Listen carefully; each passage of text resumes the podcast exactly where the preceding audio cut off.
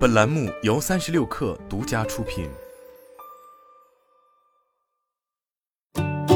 本文来自微信公众号“三亿生活”。已经在本地生活服务赛道不断进击的抖音，也终于将触手伸到了电影票上。日前有消息显示，北京字跳网络技术有限公司申请注册了二枚抖音电影票商标，国际分类为教育娱乐广告销售，目前状态为申请中。此前，在去年年底，字节跳动收购了以 B 端业务为主的票务平台影托邦，得以接入国内八千余家院线资源。而在如今，影托邦已更名为抖音电影票，因此在外界看来，这或许正是其开始直面淘票票、猫眼等竞争对手的信号。事实上，抖音方面早已证明了其在这一领域的营销能力。无论是在二零二一年春节档疑似与多部影片签署独家营销协议。再到抖音与爱奇艺联手放开二创内容合作，也使得诸多前期遇冷的院线影片，随着在抖音上的发酵，焕发了二次生机。比如近期上映的文艺片《引入尘烟》，尽管已在视频网站上线十三天，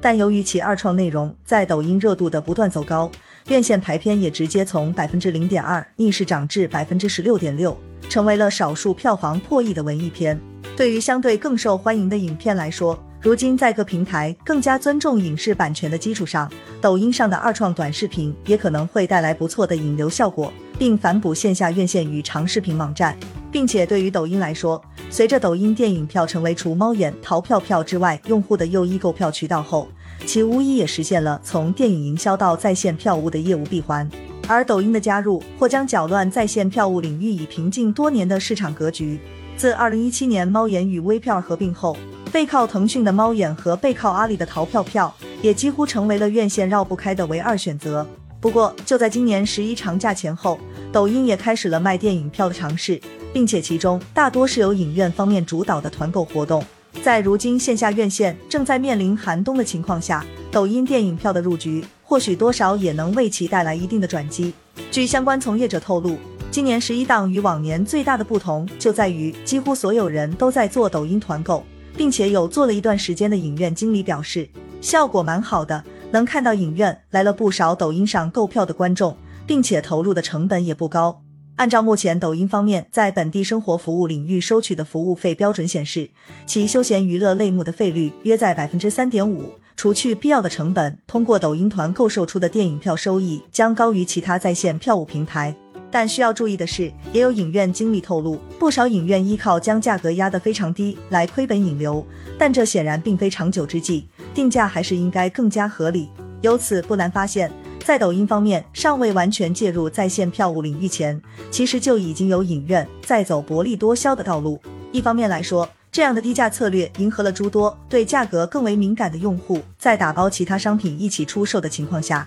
对影院来说是个更为划算的选择。但另一方面，过低的价格策略从长远来看，也可能会带来反噬。因而，抖音电影票如今的介入和扶持，对这部分影院来说也就尤为必要了。从收购影托邦到注册抖音电影票商标，对于抖音方面来说，全面切入院线购票服务，显然就已经只是时间问题了。不过，抖音选择在线下院线市场环境不太好时逆风而上，或许并不只是为了与淘票票和猫眼等平台争夺市场份额那么简单。对于如今已经在本地生活服务领域全面铺开的抖音来说，可能也在有意借助院线票务来为其他团购业务引流。据此前相关媒体公布的数据显示，抖音已经突破了七亿日活的关口，并借助不断优化基于 LBS 的算法分发。也能够帮助商家触达更多的客群，并拓展营业半径。与此同时，当下抖音服务本地商家的思路是撮合与达人的合作，帮助其进行直播等，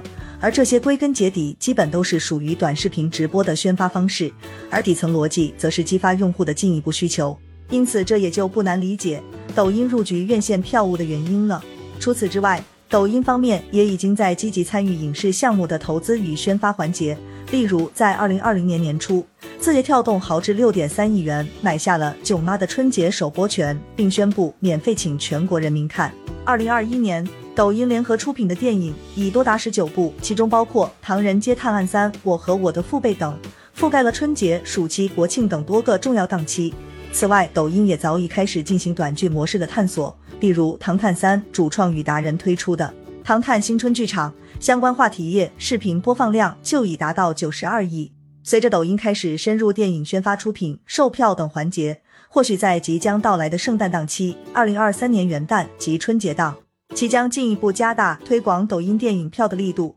并且与猫淘不同的是，抖音团购用户在积累到一定数量后，影院方面完全可以面向这些用户建立属于自己的私域，以提高复购率。在这一点上，猫淘完全来自于第三方的流量，或许未来还需要进行更多运营端的调整。但在面对抖音这样一个几乎无所不能、无所不做的存在，或许无论是在在线票务领域深耕多年的猫淘，还是立足于本地生活服务多年的美团，都难免会陷入不进则退的地步。